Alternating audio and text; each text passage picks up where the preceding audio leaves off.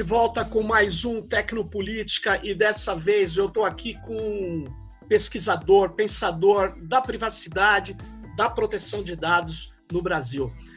O Danilo Doneda, que eu agradeço de antemão por estar aqui com a gente, é advogado, professor PhD em Direito Civil e ele é e foi indicado né, pelo, pelos deputados, pela Câmara dos Deputados, para pertencer ao Conselho Nacional de Proteção de Dados, recém-criado na Lei Geral de Proteção de Dados do Brasil. Então, Danilo, de novo, muito obrigado. E eu já vou entrar num tema que está mobilizando as atenções e as preocupações de muita gente. É, o Sleeping Giant começou a denunciar né, é, anúncios que eram colocados é, sites que promovem o discurso de ódio, a desinformação, as chamadas fake news. Né?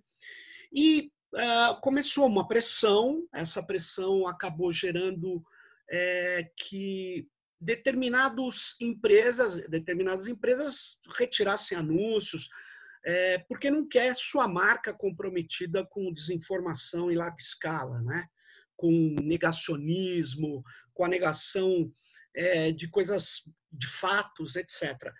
E o PayPal, depois de uma longa pressão, excluiu determinadas contas, excluiu contas de pessoas nitidamente ligadas ao discurso de ódio e à desinformação. Pessoas que diziam, por exemplo, que ninguém tinha morrido de Covid, porque para que isso fosse confirmado, precisaria ter uma autópsia de cada parte do corpo, que é uma coisa insana. Quer dizer, uma pessoa que não é da área médica, não entende de, de autópsia, de medicina legal, agora se promove dizendo como é alguém que está contaminado ou não, enfim. Cara, então isso gerou um bloqueio dessas contas, ou de algumas delas. E isso também gerou uma grande discussão jurídica, política e uma preocupação. É, esse bloqueio, por exemplo, é, do Olavo de Carvalho, ele, ele viola a nossa Constituição, viola a democracia, a liberdade de expressão. O que, que você acha disso, Danilo? Bom, Sérgio, antes de tudo, obrigado pelo convite. O prazer estar falando contigo. Estou animado com essa conversa e como você mesmo indicou, a gente vai fazer um diálogo aqui. Sim. Né? Um bate pronto, ida e volta. E um prazer estar contigo. Você é um dos pioneiros, umas pessoas mais representativas do movimento pela liberdade na internet desde, desde sempre, né? desde que começou a internet. Né? Aqui a gente está falando de um tema que é, é curioso, né? porque parece que chega uma hora que a, a defesa da liberdade, a gente não tem certeza se é pela se dá através da liberdade absoluta ou da, de algumas restrições bem colocadas, bem planejadas. É um, é um dilema, talvez seja um, uma dor do crescimento. Né? A internet, hoje em dia, ela é diferente do que era quando, quando começou. As, Sim. As, enfim, a, a, própria noção nossa do, do, do que é a internet, o que, o, o que ela é mesmo, se metamorfoseou. Antes era um meio de comunicação com possibilidades, é, exuberantes, imensas. Só que agora o que acontece é que à medida que ela ampliou seus tentáculos assim para praticamente todos os, os, espaços, ainda mais na pandemia, eu não sei se mudou alguma coisa tão objetivamente, mas o fato é que a gente está se dando conta que a gente consegue continuar vivendo e fazendo várias coisas por causa da internet. Então, Sem dúvida. interessante tenho meus filhos, assim, os professores acham ruim dar aula pela internet. Mas, mas tudo bem, se não houvesse internet, você não estaria dando aula. Você, a gente ia cancelar um ano do, do, do calendário escolar. Então, a gente, o, o, pragmatismo que a gente tem que ter hoje em dia é nesse nível. O que eu quero dizer é que, na verdade, outras estruturas todas elas se mudaram para a internet. E as vicissitudes, as características dessas outras realidades, hoje estão espelhadas na rede. E e talvez a gente vê a internet com aquele olhar que a gente tinha antes da liberdade restrita, eh, vai nos colocar em algumas situações, em algumas situações onde as escolhas são muito difíceis, não são uhum. mais é, tão lineares como era um tempo, né? um tempo em que todo bloqueio, toda retirada de conteúdo era abusiva. Hoje em dia, hoje em dia, é, se você é, chegar, digamos, hipoteticamente, mas assim, se a gente chegar à conclusão que algumas utilizações da, da, dessas possibilidades de comunicação, de comunicações, são instrumentalizadas, são instrumentalizadas para causar um resultado assim nocivo, maléfico. Sim. Sim. Então, o que, que, eu vou fazer? Eu vou por uma questão, é, digamos assim, de, é, por um compromisso que eu assumi em 1994, né? O John Perry Barlow, por exemplo. Eu vou por causa disso falar que né? eu, eu vou por causa disso falar não, isso não posso tocar, mas não pode tocar, mas a pandemia, outra coisa que está deixando claro para a gente é que chegou a hora da gente colocar alguns valores que são, enfim, os valores referentes à saúde, à segurança física. Sabe? Hoje não é só mais a pornografia infantil que tem aquela aura uhum. de, um, de um valor inexpugnável, pelo menos Sim. É um argumento assim é, que capitaneia várias lutas, a grande maioria delas justas e algumas pega alguns caroneiros, né, não tão bem intencionados. Mas você tem problemas de, de saúde pública. Você veja o que aconteceu. Eu estou fazendo tudo isso porque eu acho você começou a trabalhar, a, trabalhar, a colocar a questão, foi provocada pelos Sleep Giants. Independente da atuação deles, acho que eles foram indutores, eles acenderam uma, uma faísca num lugar que já estava inflamado, entendeu? Se não claro. fosse eles, seriam outros. Né? É um problema que independe deles. Talvez eles, eles sejam daqueles elementos históricos que aceleram os processos, isso é verdade.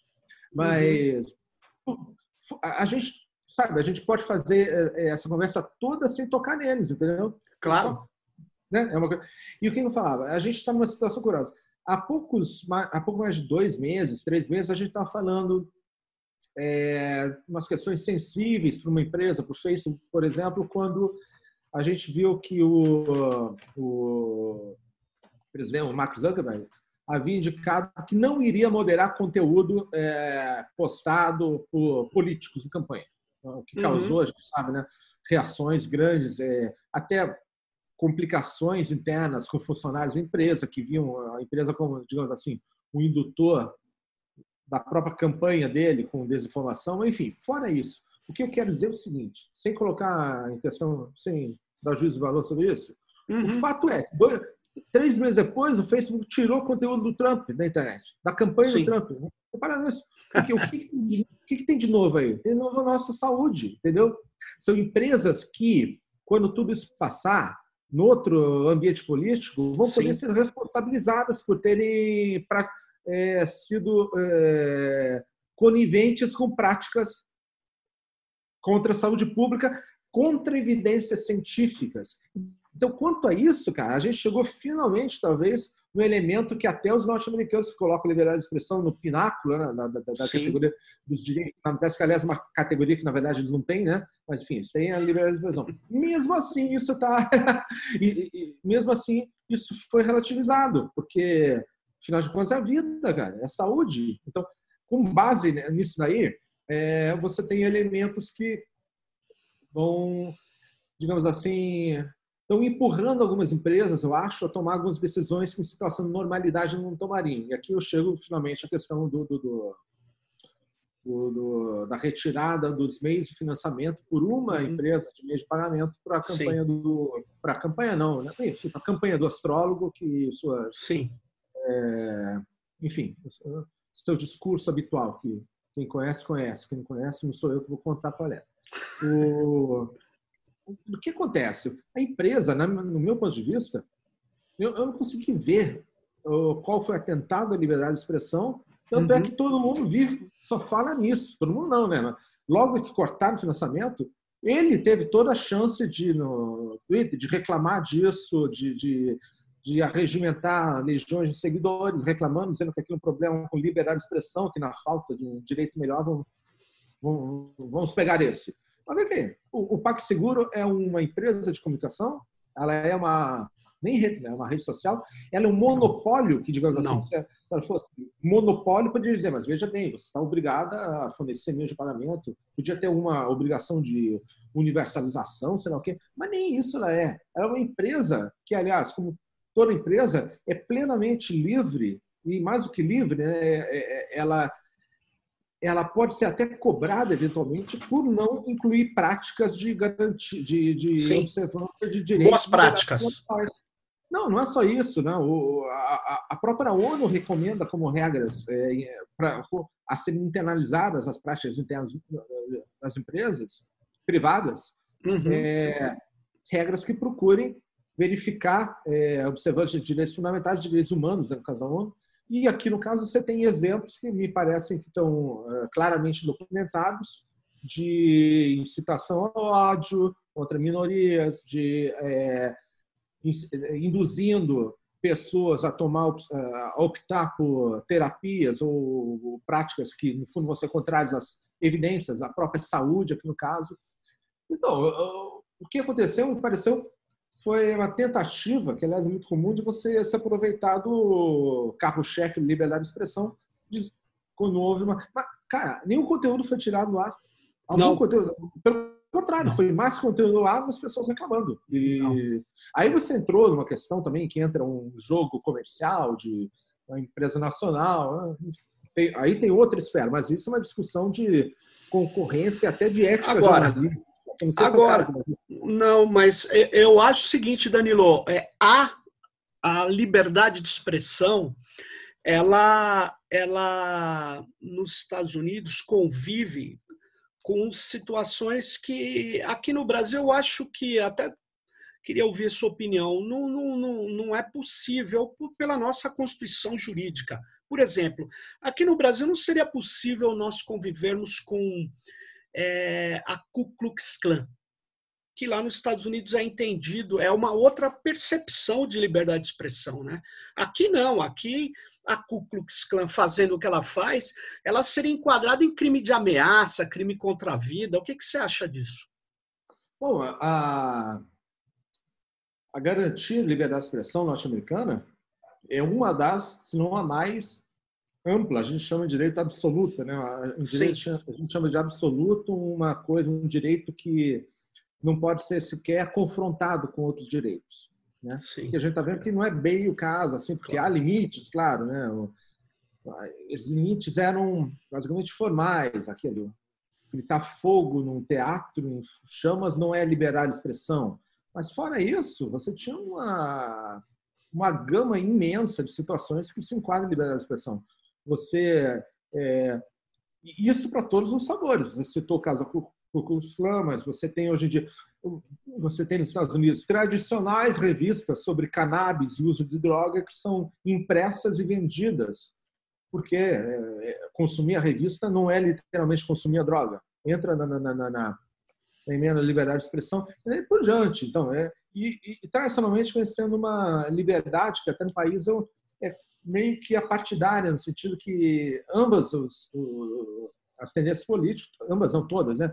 Sim. É, aproveitem alguma medida disso para alguma coisa e você tem um equilíbrio que talvez agora, nesse vendaval político causado, sei lá, pelas redes, pelo uso de informação, etc., pela desinformação, tenha se polarizado um pouco. A gente vê que os mecanismos de desinformação eles são utilizados muito majoritariamente por um certo espectro político do que Sim. outro. Agora, isso também causa necessariamente uma rede que se coloque em, em, discussão esse direito que porque até esse fator de equilíbrio de certa forma se perdeu. Agora, aqui no Brasil a gente realmente não tem. Nosso sistema jurídico, a gente pode queira ou não, é um sistema do, de raiz que a gente chama de europeia continental. E no uhum. geral, no sentido europeia, né? Você não teve o europeia continental, porque a gente não tem o, o a herança da, do direito comum, do, da, da common law britânica, você tem uma, uma ideia de que o nosso ordenamento é muito mais, digamos assim, cartesiano, para utilizar um termo que não é jurídico, mas eu acho super apropriado, porque você tem o quê? Você tem a Constituição, tem os princípios gerais, mas não é só um princípio, você tem vários princípios gerais que abaixo deles todas as normas se orientam. Só que esses princípios gerais, eles não estão, no geral, num, num grau de hierarquia entre eles. Né? Quando a gente tem o artigo 5 da Constituição, direitos e garantias fundamentais, um deles vale contra o outro, inclusive. Aí os, a gente, Interessante lá, os, isso. É, não, eles convivem é, numa harmonia dialética, e às vezes não em harmonia, mas em dialética. é, o que, o que acontece? A gente tem umas regras em direito, né? A gente usa, como, por exemplo, quando você tem vários direitos fundamentais que se aplicam, você tem que não é que um, você tem uma regra de, de, de, uma média ponderada e qual que vai. A gente vai tentar criar uma situação na qual a gente preserve o máximo de todos os direitos. Mas tem algumas situações que não dá para preservar uma parte do direito, entendeu? Tem trade-off, tem conflito. É, hoje eu diria trade-off, mas é, em direito a gente chama, a gente faz um juízo de é, proporcionalidade, tem critérios de razoabilidade e, por incrível que pareça, né, você tem é, regras objetivas até que podem ser usadas para fazer isso. É claro que tudo isso dentro do discurso jurídico pode ser também instrumentalizado. Claro. Mas isso daí tem uma a gente tem uma doutrina sofisticada e a mensagem que eu passo aqui no negócio é o seguinte: você tem vários direitos que, tem que eles são condenados a conviver entre si. Né? Eventualmente você consegue criar uma situação que todos são contemplados, mas algumas situações um deles vai ter que é, vai ter que fechar os braços e é, é, espremer um pouquinho, entendeu? E em algumas situações isso vai acontecer com a liberdade de expressão, porque a liberdade de expressão não tem hierarquia diferenciada no nosso direito. Muito embora a gente tenha haja, haja alguns alguns entendimentos que são minoritários, por exemplo, o ministro Barroso já deu de, declaração de sentido de que entende a liberdade de expressão como, dotado de uma certa primazia. Ah, é? Devido a uma, a uma formação forte, que ele tem plenamente justificado, claro. Claro. Ele tem, ele tem um raciocínio sofisticado válido para isso, mas que não é, de, certa, de uma forma unânime. Ele, ele tem uma formação muito forte no direito norte-americano, que não por acaso traz a isso. Mas, cara, aqui você tem outra coisa também, você trazer soluções de outro ordenamento para um país que não está acostumado. Não é, não é somente que é, lá, vamos mudar. Tá bom, vamos mudar, mas a gente tem que mudar com. A gente tem que combinar com a população, com todos os juízes. Tem né? que ouvir tem todo que, mundo. Tem, não é só ouvir, cara. É, é. Às vezes as mudanças culturais, é, essas são as verdadeiras mudanças, não são jurídicas. Né? Vou dar um exemplo aqui, até me perdoe, são parênteses, mas o artigo 19, Marcos, faz sentido uma série de situações, mas você acha que o judiciário entende aquilo? Não, não entende. E eles têm algumas boas razões para não entender, viu, Sérgio? Ah, é? Porque não responsabilizar pessoas que sabem que estão fazendo alguma coisa que pode ser errado é uma coisa que é difícil você justificar em algumas circunstâncias, sabe? Eu não estou dizendo que o artigo 19 está errado. Eu acho que ele, no geral, ele muito mais acerta do que erra. Eu, claro. Nem é o caso de discutir isso agora, mas em algumas situações ele vai, vai dar guarida algumas. É, não, sem dúvida. Né? Danilo, é como o anonimato. É o anonimato. O anonimato, que é complicado na nossa Constituição, tem várias interpretações do artigo 5 na própria. É, quando você diz que aqui é garantida a liberdade de expressão, mas é não pode ter anonimato, e aí tem vários tipos de interpretação a respeito disso. Mas, por exemplo, uma sociedade sem anonimato é uma sociedade perigosa, totalitária, uma sociedade complicada. Agora, o anonimato garante o fraco diante do poderoso.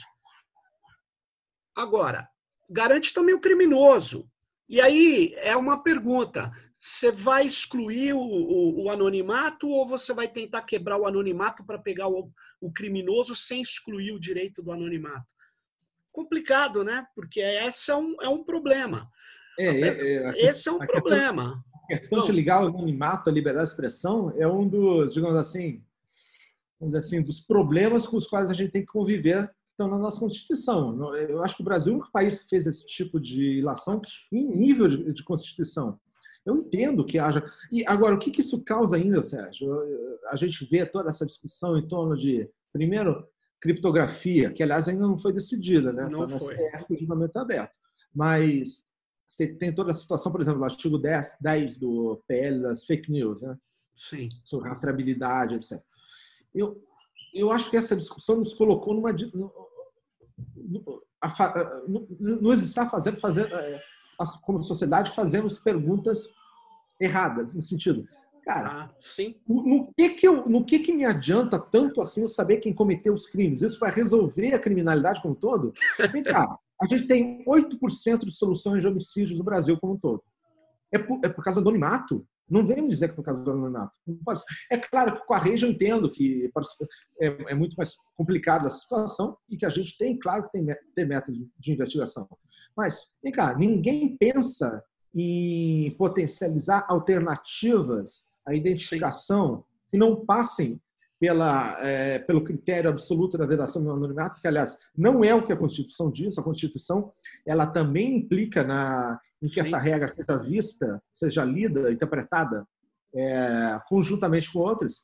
E, por exemplo, para mim parece claro que o anonimato somente vai ser é, uma possibilidade, é, é, ele somente vai ser proibido de fato quando ele estiver sendo utilizado instrumentalmente com finalidade de prejudicar, prejudicar terceiros. Por quê? Veja bem, a gente tem leis, a gente tem situações que o anonimato já é regulado. O que é a denúncia anônima? Claro. O que, claro. Enfim, o que, que o, o voto não é liberar expressão, mas enfim, você tem várias circunstâncias da sociedade que sem, é, é, sem anonimato você Isso. vai cortar é, algumas funções básicas de comunicação, e principalmente, como você falou, é, os mais prejudicados são aqueles que já estão numa condição de inferioridade social, econômica, Sim. intelectual, seja lá o que for. Então, não ler, é, ler a garantia como anonimato, como uma garantia absoluta, é errado juridicamente claro. e é irresponsável do ponto de vista social. E, e ainda, Danilo, pensa bem, o, o como ser, no caso, eu estou falando fora da internet, né? Fora da internet, ninguém, ninguém em sã consciência acharia que a identificação plena das pessoas andando na rua com seus nomes e documentos expostos garantiria uma redução de crimes. Quer dizer, ninguém acha isso, mas acha na internet, isso que é curioso. Acha que a gente poder, na verdade, rastrear todo mundo que replicou, muitas vezes sem má intenção, uma desinformação, vai resolver o problema da desinformação.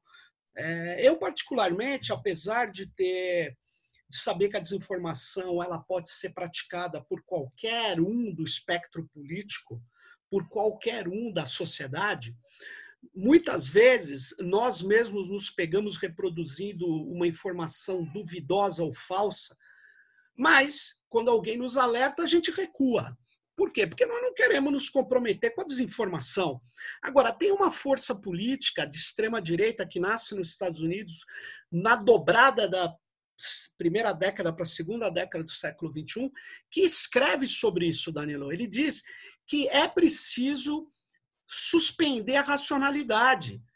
Então, a gente, a, as pessoas ficam procurando, por exemplo, quem está criando é, desinformação sobre saúde pública no WhatsApp. Não, não procure no WhatsApp. Procure no cercadinho do Palácio do Planalto, porque nós, nós temos um Ministério da Saúde que distribui cloroquina contra evidências científicas. Então, desculpa, é, a gente fica falando. É, é claro que tem outro tipo de desinformação, mas eu, por exemplo, acho que o ministro do Supremo que está fazendo aquele inquérito das fake news, o como que ele chama o, o quem? Alexandre o Alexandre de Moraes. Isso. Ele ele o que que o Alexandre fez? Não me parece que ele está usando para fazer o inquérito para tocar para frente, né, investigações e tal, que ele está fora da lei, fora da Constituição. Não me parece. Agora, por outro lado, algumas pessoas falam: olha, ele, para cancelar contas no Facebook de uma série de pessoas, precisaria ter transitado em julgado. E aí?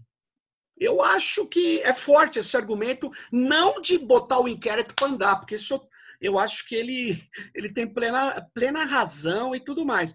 Mas a questão do transitado em julgado ou a questão de cancelar contas, eu, eu fico um pouco confuso aí. E é uma coisa nova isso, eu não sei o que você acha disso. O que, que você acha? Não, eu... ah, por favor. É uma, é uma coisa nova e, e talvez o, esse inquérito e alguns passos desse inquérito sejam digamos assim, o resultado mais concreto que a gente está que a gente pode observar estarmos vivendo de fato naquilo que já é, talvez, sob certo ponto de vista, Sérgio, um estado de exceção. de certa Perfeito. forma.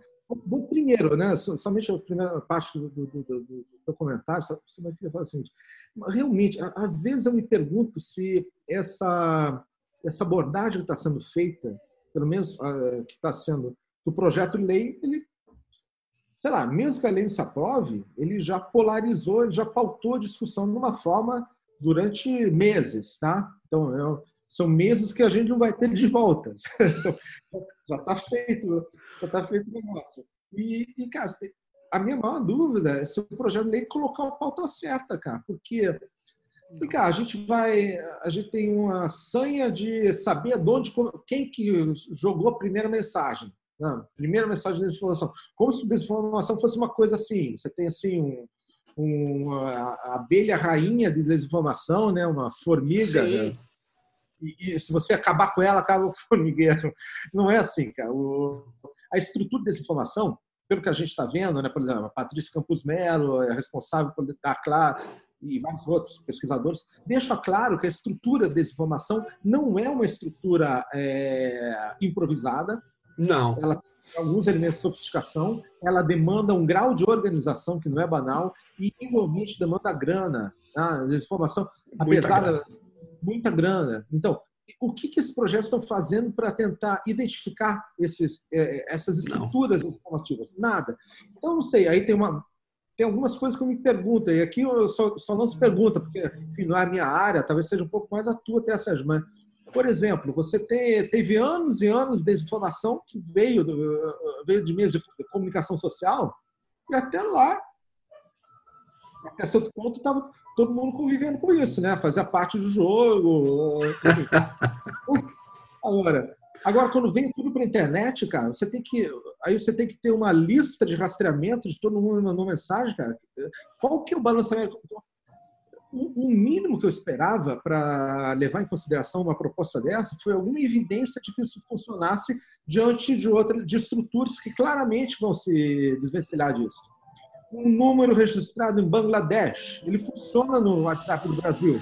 Sem dúvida. É, eu falo, ah, Emilat para os Estados Unidos. Quero ver se fazer um Emilat com o Bangladesh, com o Paquistão, sei lá onde, porque a rede telefônica permite que você. É, Sem dúvida. Ou tenha funcionado no lugar no WhatsApp. Ou então a, solução é blindar completamente a internet, esquecer dessa brincadeira internet. Foi legal enquanto durou, mas vamos passar para outra coisa. Agora, agora e, e, e, abrir mão dos benefícios que ela trouxe também, claro, porque você não tem uma coisa sem outra. Claro. Agora, em relação ao inquérito, é, eu, eu, acho, cara, bom, enfim, aqui não, como jurista, você vai ter realmente é, algumas questões bastante debatíveis sobre a possibilidade. E até do ponto de vista de liberdade de expressão, você retirar uma conta de operação, né? Isso sim, eu acho que suscita um, um debate material sobre liberdade de expressão mais, mais denso do que propriamente retirada no meio do pagamento. Aí, claro. aí você tem você tá no, isso eventualmente não estou dizendo que não pode ser feito mas vem cá será que todas as garantias foram, são pesadas agora é claro que alguém vai dizer bom o STF não sei se foi Saulo Ramos que falou isso né todos os, juízes erram, né? Mas o STF é aquele que erra por último, né? Você não tem, não tem um Ele está errando primeiro. errando, porque é o seguinte, cara, é, é uma situação que aqui eu deixo aberto. Eu, eu vou ser muito humilde dizer que eu me reservo o direito de dar minha opinião daqui a dois anos. Eu, me lembrei, tá. tinha os diálogos entre Walter Benjamin e o Carl Smith, que era o jurista. Sim, sim. E o Walter Benjamin, em determinado momento, ele falava: não, você tem alguns momentos em que, para se opor ao estado de exceção, você tem que abrir uma exceção. Entendeu?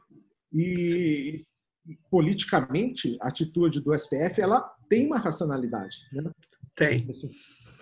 Mas é curioso, né? Porque o STF é a última instância, né?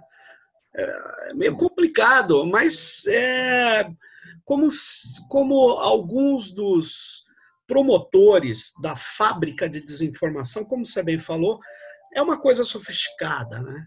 não é uma coisa feita pela sua tia ou meu priminho do WhatsApp. São grupos que ganham dinheiro, contratam muitas pessoas, tem um financiamento muito pesado, pelo que a gente vê, né? e que tem é, guarida de algumas plataformas. Eu acho que seria interessante desse projeto de lei que veio aí, que é chamado de projeto de fake news, que tem esse artigo 10, o artigo 12, que eu acho uma tragédia também, que remove conteúdo sem ordem judicial, que é meio confuso, quer enfrentar o marco civil. Veja bem, eu acho que desse projeto de lei, uma coisa que seria interessante é o nome dele, que é a transparência das plataformas. e porque eu acho, Danilo, que uma coisa é a gestão burocrática que nós estamos acostumados. A gestão burocrática é feita por humanos.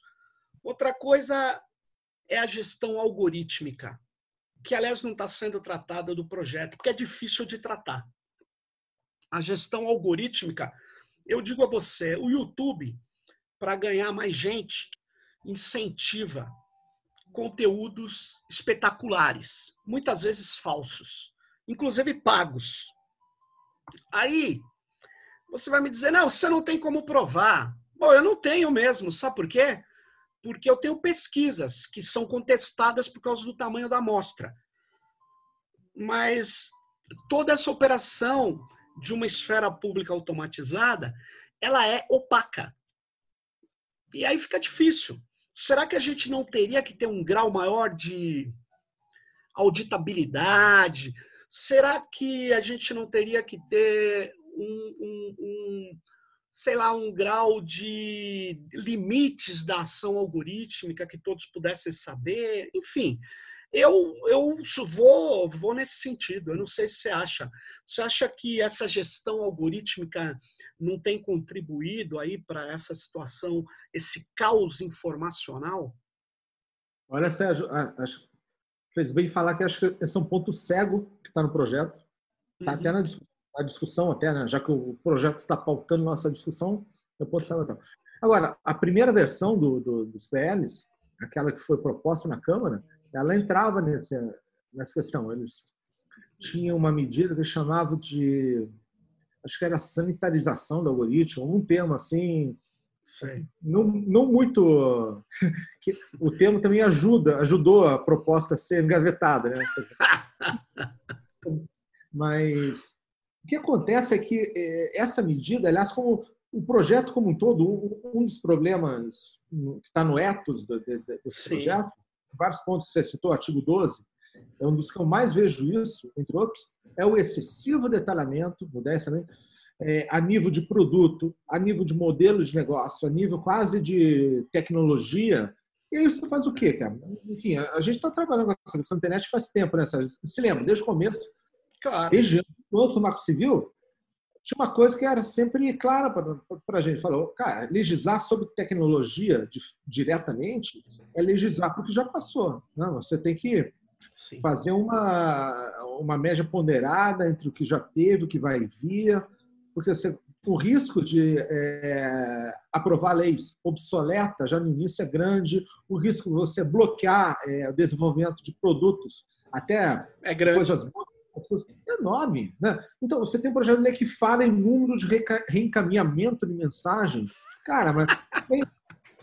Então, é, é, é, tipo assim, é o famoso engenheiro de obras passadas, né, cara? Porque como eu vou saber qual que o problema vai pegar? E essa eleição, eleição administrativa para a prefeitura, importante, claro, mas eu quero ver em 2022 o que vai acontecer. O verdadeiro teste não é agora, o verdadeiro não. teste para esse um dos projetos emitidos. Mesmo porque os meios de financiamento de campanha, é, da, da campanha agora, são locais. A política local entra com peso maior. Quando você precisar das estruturas federais e a nível estadual também, aí sim que o negócio muda de, é, é, de claro. figura. Agora, é, da, da, da governança, da gestão dos algoritmos, ela estava nos projetos e o problema dela é que também ela era muito detalhada, você tinha medidas, por exemplo, ah, você tem que incentivar tal conteúdo no algoritmo. É uma coisa banal de se fazer, né? Sim. tipo assim, né? Agora, tem um problema, Danilo, que é, é, que é o que você já falou, né? Essa lei é um raio em céu azul? Não é, porque tem o processo de desinformação, tem o problema da fake news, mas ela é feita num momento infeliz, onde é, é feita atabalhoadamente, às pressas, não, não ouviu todo mundo que deveria ouvir, tem muitos pesquisadores por aí que deveriam ser chamados.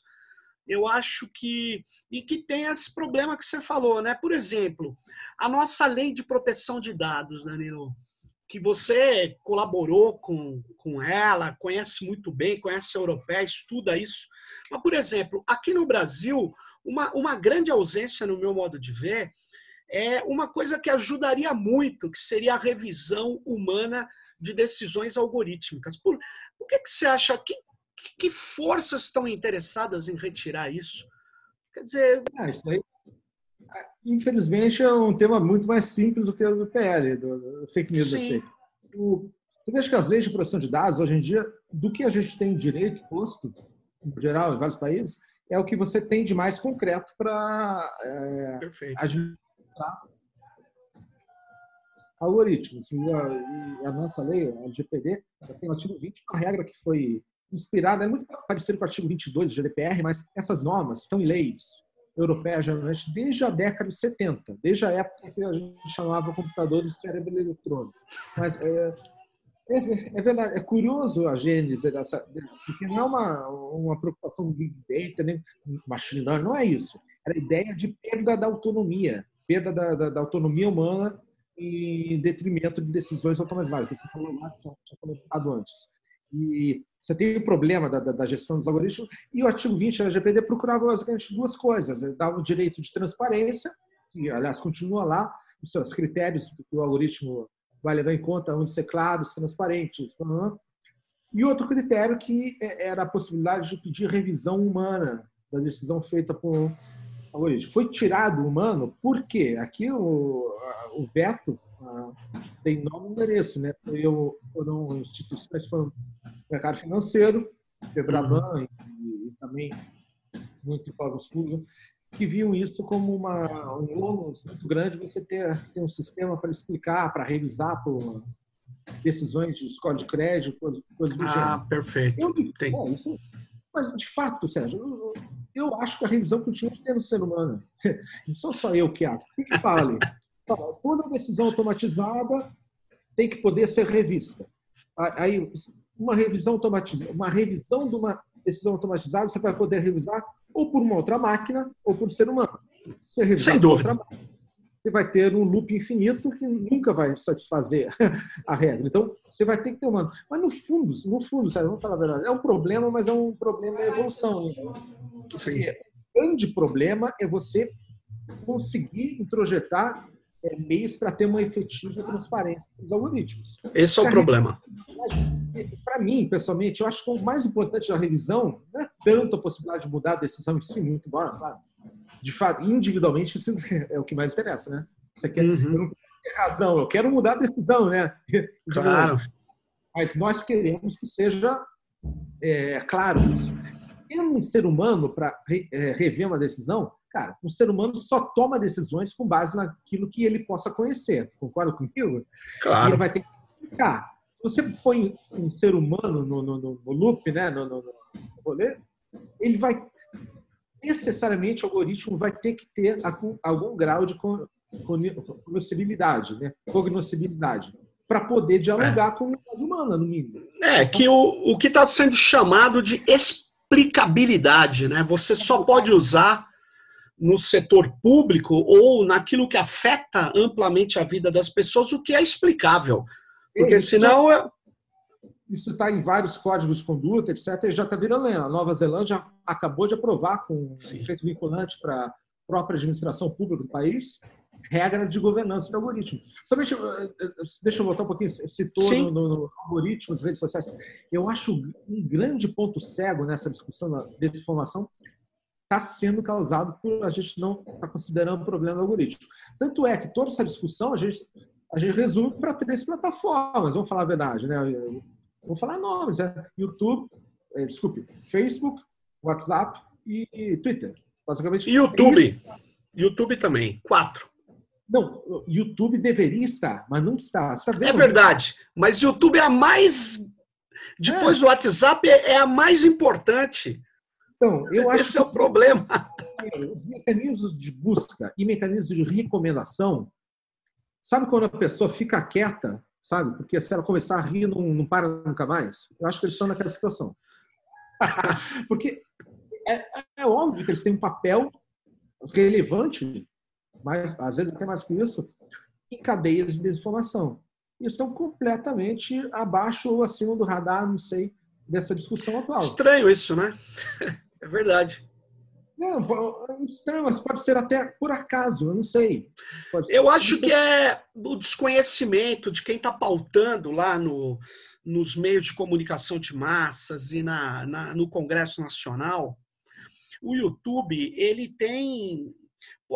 Pensa bem, o YouTube tem pessoas que fazem um vídeo e que no momento que é publicado já tem 300 mil visualizações. Isso não é brincadeira.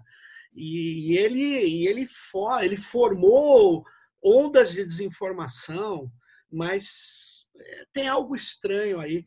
Mas eu queria, Danilo, perguntar para você, antes de você emendar aí, a questão da tanto do Conselho de Proteção de Dados, que você foi indicado para esse conselho pela Câmara né, do, dos Deputados, mas também da autoridade, que é fundamental para orientar essa aplicação da lei e para tudo mais. O que está acontecendo aí? Porque, de fato, eu não consigo entender o que está rolando disso tudo. Aonde, o que, que falta para isso andar? Bom, a LGPD, na engenharia dela, né, a uhum. filosofia da LGPD, desde o começo, desde a primeira versão, e a primeira versão da LGPD, Sérgio, é de 2009 e 2010. Quer dizer, Sim. iniciais, 2010 foi levado para a gente lá no Ministério, no Ministério da Justiça da época, para consulta pública, ela nunca, é, nenhuma versão dela foi é, pensada para funcionar sem uma autoridade. Ela depende intrinsecamente de uma autoridade para que ela faça sentido, para que ela possa ser aplicada. Se fosse para não ter autoridade, você teria que pensar no outro meio regulatório e nenhum outro meio regulatório é, é razoável hoje em dia, porque em termos de dados pessoais você tem que ter decisões é, técnicas com autoridade que sejam escaláveis, porque hoje em dia você tem empresas com milhões de usuários, então não é, é recebendo denúncia individual que você consegue. Isso funciona para jeito do consumidor, né? mas para a produção de dados vira somente um jeito de camuflar a realidade, porque a medida, eu acho fundamental, ninguém está dizendo que você não tem que atender pleitos individuais. Sem isso, a pessoa não vai nem se sentir ouvida, nem vai ter nem vai, os problemas vão aparecer, mas o que eu falo é que se você tem 30 milhões de pessoas prejudicadas, antes de você chegar no, no décimo milésimo, na décima milésima, milésima ação no tribunal, o tribunal vai editar, inventar uma forma de não julgar mais aquilo, porque não consegue. A justiça não é feita para esse tipo de. É... Escala? Cara, não, não faz sentido para ninguém. E, então você vai ter que ter autoridade, vai ter que tratar dos problemas em outra medida. Dito isso, é, em 2018, em julho, foi promulgada a lei, a LGPD, com a previsão de que a NPD, a autoridade, entrasse em, vigor, é, entrasse em funcionamento, é, bom, imediatamente, mas que a lei entrasse em vigor em fevereiro de 2020. Depois, uma MP atrasou a entrada em vigor para agora, para agosto agora, esse agosto Sim. desse ano. Agora. E agora, a autoridade nunca tem. Agora, é, pois é. E a gente não sabe se vai entrar em vigor agora, isso é outra discussão. Mas autoridade. O, o Executivo Federal ele não tem prazo para criar autoridade. Isso não pode existir, porque, é, no fundo, o critério de, de conveniência, oportunidade administrativa faz parte da liberdade das prerrogativas do Poder Executivo. Por outro lado, e aqui está a discussão, o que de fato essa, esses, esse ano e meio que passou desde a aprovação, desde a promulgação da GPD até hoje, nos dá, são 24 meses, sem nenhuma declaração concreta de nada referente à autoridade. Tá? E sem autoridade, a lei funciona de uma forma extremamente capenga. Tanto aí que a lei está para entrar em vigor, quando começa quase a entrar em vigor, vai aí muitas entidades, e eu não, não tiro a razão dela, vão lá reclamar. Mas veja bem, a gente não tem autoridade, não sabe direito o que fazer, vão multar a gente injustamente. E pior que é... há um é grande. Eu, é possível. Eu quero que a lei entre em vigor o mais. Eu queria que tivesse entrado em vigor já para resolver isso. Mas seria uma resolução da forma, digamos assim, emocionante. Né? Você cria um problema aí. Mas o que as empresas, claro, é não ter. É, preferem, querem, eu entendo isso, é não ter o problema. E, é, e você não tem autoridade. O que está acontecendo, Sérgio, é que há uma obstrução do governo federal em não criar de propósito a NPD para fazer com que se consolide esse loop, esse ciclo vicioso, pelo qual é, a lei vai acabar nunca entrando em vigor, porque sempre vai ter um monte de gente pedindo por mais segurança jurídica, porque não temos autoridade. E como o governo, o Executivo Federal não cria autoridade, enfim, eu não sei como sair desse ciclo vicioso. Quer dizer, eu sei, aprovar a lei entra em vigor agora, ou um raio de iluminação chegar nas mentes de burocratas escolhidos que percebam que sem autoridade o Brasil não vai ter segurança jurídica para que as próprias empresas consigam captar claro. negócio né, exterior, não vai entrar na OCDE. Enfim, você tem vários problemas relacionados a isso. E hoje em dia, eu acho que, enfim, né, a gente tem que usar as palavras certas para algumas coisas. Está havendo obstrução. O obstrução. governo federal não quer. O governo federal não quer como um todo. O recado claro que está sendo dado tem que ser interpretado. Ele não quer a NPD e eu, eu acho que partes, não sei se todo o governo federal, é, entendem que a LGPD é, um, é desnecessária. Simplesmente isso. O que eu acho, é, o que me parece, no mínimo, é um sinal quase de autismo, porque o próprio setor privado brasileiro pede é. pela LGPD. É, Sabe mas, mas você por... tem a opinião do setor privado e aquela que o governo acha que o setor privado tem e o governo tem uma opinião diferente. É, mas é, é, que eu não quero entrar muito nisso, mas é, é preciso que seja dito. Pô, Danilo, esse governo, você vê o tratamento que ele está dando numa pandemia. Imagina o que, que ele vai fazer com dados, né? É complicadíssimo, né? É, é, uma, é uma coisa assim, eu não espero muita coisa. Então, na verdade, é, eu achava que o Ministério Público poderia fazer um termo de ajuste de conduta, tal, mas não adianta, né? Esse raio de iluminação tem que ser uma tempestade. Né? tem que ser uma. É, é, difícil, é difícil, é difícil. Mas sim, não, você tem outras possibilidades. O, o, o próprio relator do, do, do, da LGPD, o deputado Silva, já falou publicamente que estuda a possibilidade de um mandato de junção para que o governo, o Executivo Federal, é, é, forme a NPD. E depois tem outra coisa, sabe? A, a NPD, do jeito que está na lei, ela está na presidência da República. Eu vou repetir, ela está na presidência da República, em status menor do que o GSI. Tá, você já riu, a gente não precisa nem comentar. é perigoso isso. Além de eu rir, é perigoso. Né? Eu ri de.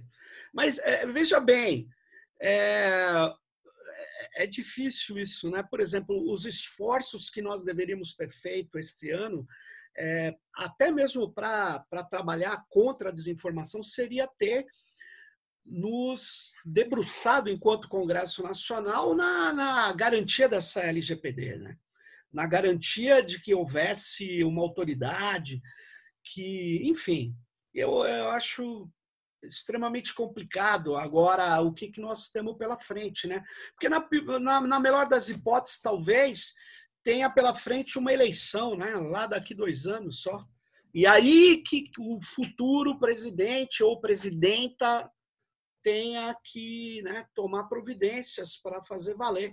Agora, será que o país, o que, que vai acontecer com o país sem uma autoridade de, de, de proteção de dados durante esse período, Danilo? de dois anos, um pouco mais. Sem autoridade, se a, com a, se a lei entrar em vigor, você vai ter pelo menos a vantagem de ter uma maior segurança, uma maior concretude sobre coisas que já estão acontecendo. Porque, Sérgio, o, STF já identificou que na Constituição Federal tem o direito fundamental à proteção de dados. você tem o tempo todo decisões sendo tomadas com base em parâmetros de proteção de dados.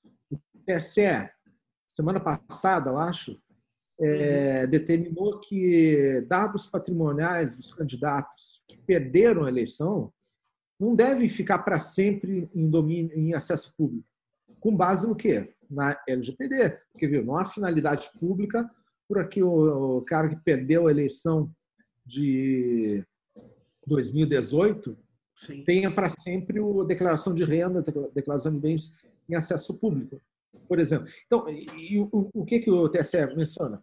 Faz alusão, em abstrato somente, à LGPD, mas traz para si o direito fundamental à proteção de dados. O que acontece é o seguinte, a proteção de dados está. Você pode ficar sem a lei, e aí você vai ter que ter o judiciário, vai ter é, órgãos públicos aplicando regras genéricas, com Sim. pouca segurança, com pouca uniformidade. Ou você pode ter a LGPD já em andamento e pode ter parâmetros mais claros. Enfim, a gente está abrindo mão de segurança, não tendo a LGPD. Se ela demorar mais ainda, a gente vai abrir mão. Até, e, e tem até outra coisa, tem várias utilizações de dados que poderiam ser feitas, que não estão sendo feitas porque claro. você não tem a segurança política da LGPD. Tem relação à pandemia. Você tem várias utilizações possíveis para pesquisa, que seriam mais fáceis de implementar com a LGPD. Porque a LGPD claro. não serve para você impossibilitar que se use o dado. Você conhece muito bem a importância do dado para claro. os dados abertos. Você tem que ter um esquema de proteção de dados que garanta para as pessoas que são gestores de banco de dados que elas não vão estar incorrendo em responsabilidade pessoal, em, claro. não vão poder responder por aquilo, porque ó, eu já me precavi, eu estou de acordo com a LGPD, posso lhe entregar os dados, use-os em proveito próprio da sociedade, como for o caso.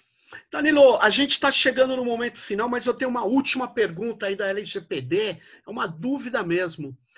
É, quando o, o sistema, quando a proteção do crédito entra no artigo da exceção, você está livrando aí o sistema financeiro da LGPD? Não tanto, veja bem, é...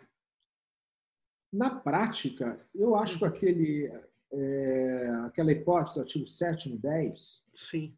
Tá, de que para a concessão de crédito das pessoas podem ser utilizados, ela era é repetitiva. Você já tem a lei do cadastro positivo, lei 2414, que já estipula isso. Quer dizer, você pode ter hipóteses de tratamento de dados previstas em leis. A própria LGPD abriga. Você tem outras hipóteses que não são aquelas que estão contempladas em legislação específica. Agora, o mercado financeiro também, por pressão, por um determinado entendimento muito, talvez, conservador, no sentido de ser os serviços garantidos de toda forma, colocou aquilo lá. Eu não acho de forma comum que. Eu não sou contrário àquele artigo. Eu acho que ele é simplesmente insípido, inodoro, no sentido que ele repete alguma coisa que já está no nosso ordenamento. Você pode até contestar alguma coisa, mas veja bem, o que interessa, na verdade, não é que o mercado financeiro possa usar o dado sem consentimento. Quer dizer, ele só pode. Interessa que você é, tenha uma fiscalização para que ele só use aquele dado sem consentimento para situações de concessão de crédito. E que qualquer outra utilização seja regida por outras, outros fundamentos. Por exemplo, não é por causa daquela exceção que por, é, qualquer banco vai poder saber qualquer coisa sobre mim, sendo que não está em, é, em, discussão uma operação de crédito. E, uhum. veja bem, o artigo 7 ele dá várias autorizações para você usar o dado. Só que depois de usar o dado, aí sim que vem o LGPD, porque você tem várias obrigações. O, transparência, acesso, retificação. Isso vale para o sistema financeiro. Lógico, mas lógico. E depois uma coisa. Ah, e uma coisa, Sérgio, a lei do cadastro positivo, a lei 2414, Sim. ela tem uma coisa que a LGPD não tem, porque não tiraram, que é a revisão humana do algoritmo. Surpresa. Surpresa. Bônus. O, porque a, a, revisão da, da decisão automatizada de concessão de crédito já estava na lei, na 2414, mas só para é, históricos de crédito. Sim. Tá? E ali você tinha uma previsão de, de revisão humana que não foi revogada, está lá. Então, olha só. Eu diria que, além de tudo, além da, da, da, da modificação do artigo 20 da LGPD ser potencialmente né, é, irrelevante, é, basta você ir para a lei específica e pedir a revisão humana, se a questão for, pelo menos, for referente ao crédito. Então, eu não vejo assim. Você não tem uma, uma avenida abertíssima, você tem uma porta aberta, mas ali dentro você vai ter que se comportar de acordo com as regras. Vai ter disputa, é isso.